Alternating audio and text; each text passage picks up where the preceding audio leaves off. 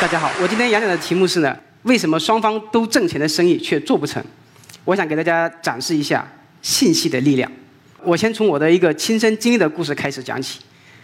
呃，我的问题呢涉及到这么一个问题，就是波士顿为什么没有中美直飞的航班？大家知道，波士顿是美国最大的城市之一，也是哈佛大学、MIT、麻省理工学院等顶级世界名校的所在地。每年呢，有很多的学生和学者前往波士顿旅行或者是留学，对吧？然后，二零零九年，我从中国人民大学去美国哈佛大学做博士后，啊，我的航班是这样的：我先从北京飞到美国洛杉矶，再从美国洛杉矶飞到波士顿。我当时就觉得特别奇怪，你知道吧？这段航程总共花了我二十来个小时，但是我查了一下地图，谷歌地图显示，直飞的话其实只需要十二个小时，能省一半的时间。距离呢？直线距离，空中距离大概是一万公里，所以我当时就想，这个中国最大的城市之一是北京，那么这个美国最大的城市之一呢是波士顿，两个大城市之间有这么多人流客流，为什么就没有直飞的航班呢？直到二零一四年，海航才开通了这个北京到波士顿的直飞航班。海航能开通，说明它是挣钱的，对不对？但是呢，很可惜，疫情之后呢，这个航班被停止了。所以我当时就想。这就出现一个问题，就是明明双方都能挣钱的生意，为什么做不成呢？大家可以先思考一下这个问题的答案。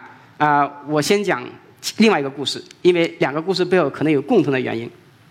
好，我要讲的第二个故事呢是施乐收购惠普失败的故事。大家知道我们现在搞的是市场经济，市场经济的主体呢是企业。对于企业来说，最重要的决策之一就是兼并收购。呃，但是大家可能未必知道。全世界百分之七十的并购都是失败的，百分之七十，怎么会这样呢？让我们来看一个近期的例子。二零一九年的时候，施乐一家非常著名的跨国公司想收购另一家非常著名的跨国公司惠普，第一次报价三百三十五亿美金，被惠普无情地拒绝了。施乐不死心，第二年他又报价，把价格提高到三百五十亿美金，还是被惠普无情地拒绝了。从理论上讲，施乐是全球最大的办公设备制造商。我们现在用的很多打印机、复印机都是施乐制造的。而惠普呢，是全世界最大的 IT 企业之一。直到两年前，它还是全世界最大的电脑生产商。只不过两年之后呢，被中国的联想集团超越了。所以，施乐收购惠普本来应该是强强联合、皆大欢喜的好事。可是为什么双方都能挣钱的生意做不成呢？对于这个事情，这个惠普董事会主席有一个说明，他说：第一。施乐对惠普的估值太低，第二，施乐在这个收购中占了太多的便宜，所以他不同意。表面上看是双方价格谈不拢，但是我想说的是，实质上是因为信息不对称。什么是信息不对称呢？这是我们今天讲的重点。所谓的信息不对称是说，一方拥有另一方所没有的信息，或者说有一方拥有信息优势，或者说私人信息。我们经常说买的不如卖的精。说的就是一种典型的信息不对称情况。那么，我们可以根据信息的分布分三种情况来讨论。第一种情况，信息完全对称，啊，这是最好的，对吧？那么，如果信息是完全对称的，比方说施乐，他知道自己的这个收购之后的收益是四百亿美元，惠普也知道，这是一个对称信息。惠普企业本身值多少钱呢？假设值三百六十亿美金，惠普知道，施乐也知道。好，在双方都是信息对称的情况下，这个事情就很好办了，对吧？你这个一个是三百六，一个是四百，那我们取一个中间值，比方说三百八，对吧？双方肯定可以成交，不仅可以成交，而且双方赚到的钱是一样多，每个人都赚了二十亿。所以你看，信息对称就会导致一个非常简单的有效率的交易。这个背后蕴含的其实是什么呢？是所谓的科斯定理。科斯定理意思是说，只要双方的产权是清晰的，信息是对称的，交易费用足够低，那么。市场总是能够达成有效率的交易，听上去就是说，市场上没有傻子，人人都能挣钱，只要能挣钱，大家都肯定会去干，就这么简单。他背后想表达的比较深刻的意思是说，既然自愿的市场交易总是能够实现多赢或者说共赢，那么在大多数情况下，不需要政府干预，市场自动能够实现资源的最优配置。所以这是一个非常重要的洞见。因为科斯定理，科斯呢在一九九一年获得了诺贝尔经济学奖。啊，科斯就这个 gentleman，大家看他的生卒年龄，他活了一百零三岁。所以呢，有一个中国经济学家开玩笑说，研究经济学最幸福，不仅可以得诺贝尔奖，还可以长寿。当然这只是开玩笑。我也跟大家分享另一个冷知识，就是大家可能未必知道，诺贝尔经济学奖的平均获得年龄是六十四岁。所以为什么中国至今没有诺贝尔经济学奖呢？因为我们六十岁就退休了。那么科斯定呢很强大，很有用，但是很遗憾，信息完全对称的情况毕竟是少数情况，大多数时候我们没有这么好的运气。那么，假如信息是不对称的，这是我们要分析的第二种情况，会发生什么情况呢？信息不对称的又分为两种类型，第一种就是单边信息不对称，一方拥有另一方所没有的信息；第二种信息不对称是每一方都拥有私人信息，比如说我知道你不知道的信息，你也知道我不知道的信息。这个叫双边信息不对称，这是我们关注的重点。那么，在双边信息不对情况下，会发生什么呢？这个芝加哥大学经济学家就这个人梅尔森，他和他的合作者研究之后发现，在双方信息不对称情况下，有效率的交易无法达成。这就是所谓的无效率定理。无效率定理呢，是梅尔森2007年获得诺贝尔经济学奖的主要原因之一。这个定理听上去稍微有点反直觉，为什么呢？你说一方拥有信息，另一方没有信息，容易导致交易失败，这我能理解。那双方都拥有更多的信息，怎么反而使得交易不可能达成呢？这确实很奇怪。好，所以呢，我们来看一个例子，让我们回到刚才的施乐收购惠普的案例。假设施乐和惠普现在处于双边的信息不对称，施乐知道自己的真实价值是四百亿美元，就他知道收购之后会给带来四百亿美元的收益，但是惠普不知道。反过来讲。惠普知道自己的企业真实价值是三百六十亿美元，但是呢，呃，施乐不知道，所以这是叫双边信息不对称。在这样一场博弈过程中，他们开始谈判，什么是他们的最优策略呢？对于施乐来说，他肯定会极大的谎报或者低报自己的收购的收益，对不对？比如说，本来能够挣四百亿，他告诉你，哎呀，这个生意我其实挣不了多少钱，我都是亏本的，基本上我最多最多挣三百四十亿，所以我的出价不可能超过三百四十亿。这样吧。三百三十五亿行不行？这正好是他的第一次出价，他绝对不会提高自己的价格，呃，不会高报自己的收益，而且，因为他如果一旦高报了自己的收益，比如说，他说了我的收益就是四百亿，如实说真话，那么到后面他就很被动了，因为他就没有排出了，对不对？再提高价格他就买亏了。再说了，从博弈论的角度讲，如果你的对手告诉他他只能挣四百亿，他就算说了真话，你会信吗？你不会信。然后从惠普的角度讲。会不会怎么办呢？他明明知道自己的真实的价值是三百六十亿，但他肯定不会承认。他会说：“我这个企业很有前景，对吧？我们毕竟是全世界的老大，所以我要四百一十亿，你给不给？”所以你看到没有，在这过程中，因为双方都拥有信息不对称，每一方都有自己的策略性行为，导致这个卖方的出价远远高于买方的出价，所以这样一个本来都能挣钱的生意就是做不成。背后的原因是什么呢？是因为。在双边信息不对称的条件下，每一方都想利用信息不对称提高自己的利润，并压低对方的利润。当双方所期望的利润之和超过了实际上可能分配的总利润的时候，那么有效的交易就无法达成。说白了，就是大家都太贪了。好，那你会问，那有没有什么办法破解这个信息不对称呢？比方说，我们找个第三方评估机构行不行呢？不行，为什么呢？对于这样的跨国公司来说。它的固定资产、金融证券，对吧？其他的东西都好评价，但是呢，像一些品牌声誉等无形资产就不好做一个客观评价，只能做个主主观评价。而且关键是，对于收购来说，最大的难题是收购之后的收益，而这又取决于收购之后双方文化的整合程度、管理层的调整以及市场行情。但这些因素全都是充满了不确定性的。任何一家第三方评估公司都无法准确的评估它，所以在这种情况下，第三方信息、第三方评估是解决不了我们刚才说的问题的。好，大家可能觉得刚才说的理论有点抽象啊，我来讲一个游戏，大家就明白背后的道理了。假如有这么一个分钱游戏，就是呢，你面前有一百块钱，你要跟你的同桌来分这个钱，你们每个人都在纸上悄悄地写下自己想得到的份额。比方说三十五十八十，游戏规则是：如果两个人写的数字公布之后加在一起不超过一百，你们就拿到自己的数字所对应的份额。比如你写三十，你就只能拿三十，不能拿四十。如果你们两个加在一起的数字超过了一百，你们两个人一分钱都没有。我想请问在座的各位，如果你参加了这个游戏，你会写多少？三十、五十、八十？有人说：“哎呀，这个其实比较简单的，公正起见，两个人都写五十，那不就又得到了公平，又得到了效率吗？”大家想的太理想了。我跟大家说实话，我在大学教了十几年博弈论，每次上课做这个实验，总有一半的人得不到一分钱。为什么？因为每个人都不想吃亏。第一，凭什么你拿的钱比我多？因为你想，如果我我让步，我写三十，在均衡条件下，你就应该写七十。那我问你，凭什么拿七十，我就应该拿三十呢？这是第一。第二，如果我在这次博弈中让步了，我是不是又要在下一步继续让步，在其他的博弈中继续让步？所以示弱可能是一种不好的信号，没有人愿意吃亏，这个导致大家一分钱都拿不到。好，这样一个零和博弈其实非常类似于一种囚徒困境。囚徒困境是博弈论中最著名的一个术语。他说的意思是说，在信息不对称的条件下，每个人都想最大化自己的利益。结果导致总体利益最小化。关键是，即便每个人知道这样的行为可能会导致集体利益最小化，也没有任何办法可以改变这个格局。这才是悲哀。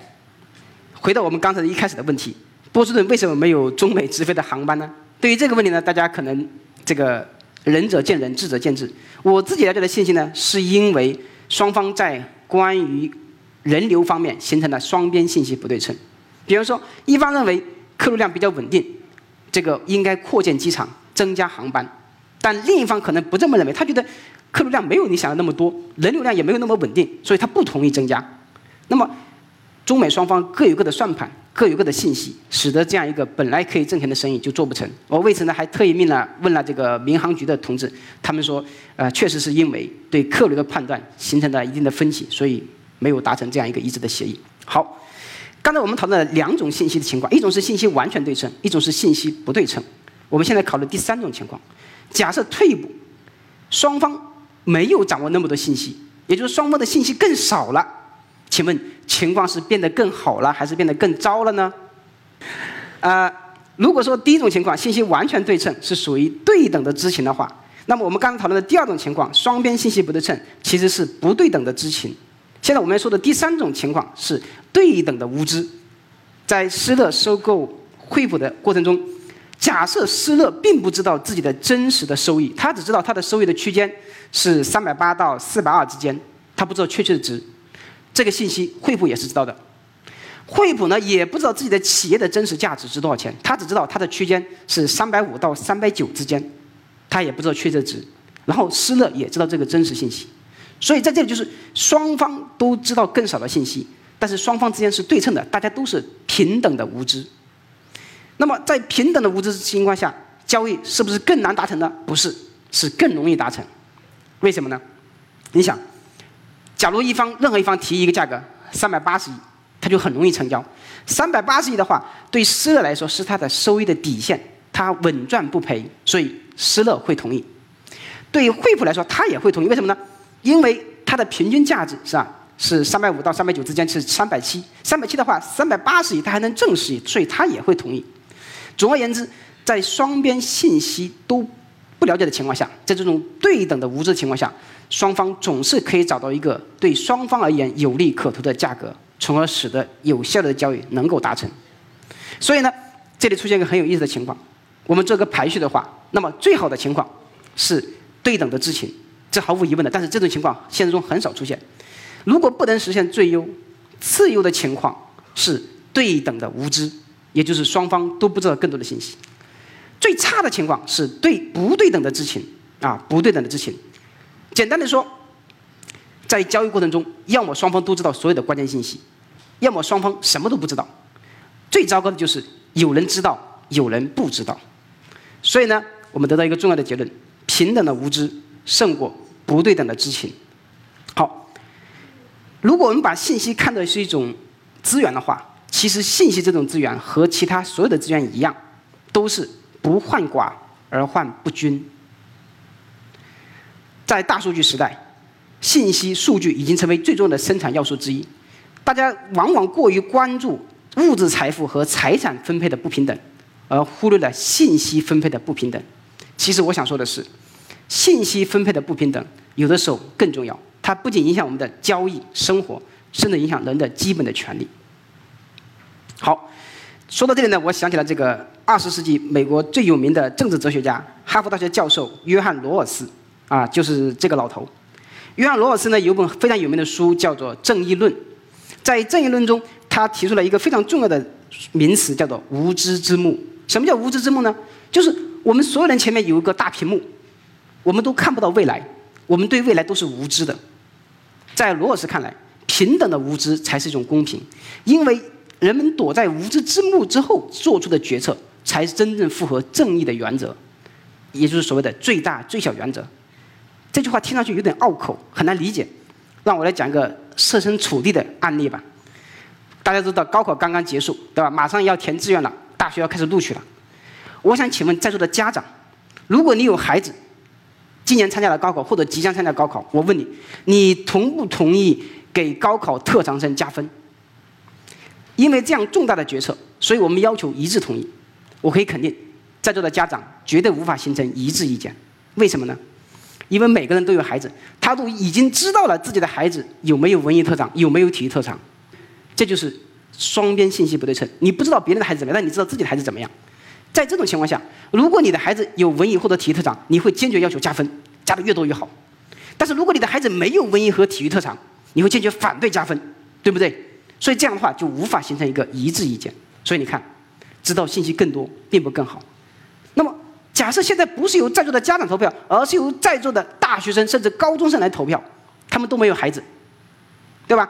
而且你将来的孩子有没有文艺和体育特长，很大程度上是取决于运气好坏。那么你会怎么办呢？他们很可能会很快形成一致意见，那就是给予特长生适当的加分。为什么呢？因为你不知道自己孩子将来有没有特长。如果万一他有特长，你现在反对加分，你不等于损害了自己的利益吗？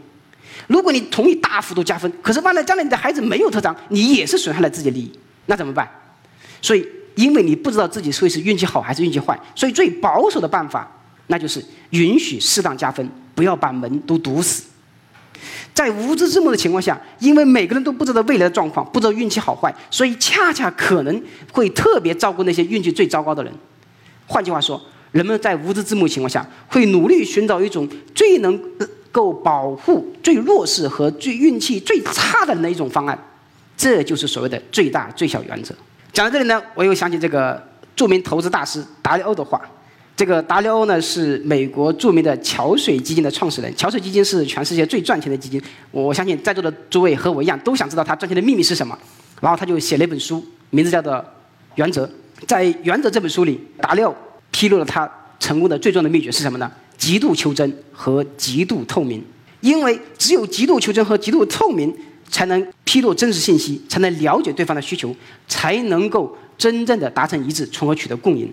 对于真正的智者来说，透明是最强大的力量，而真诚是唯一的道路。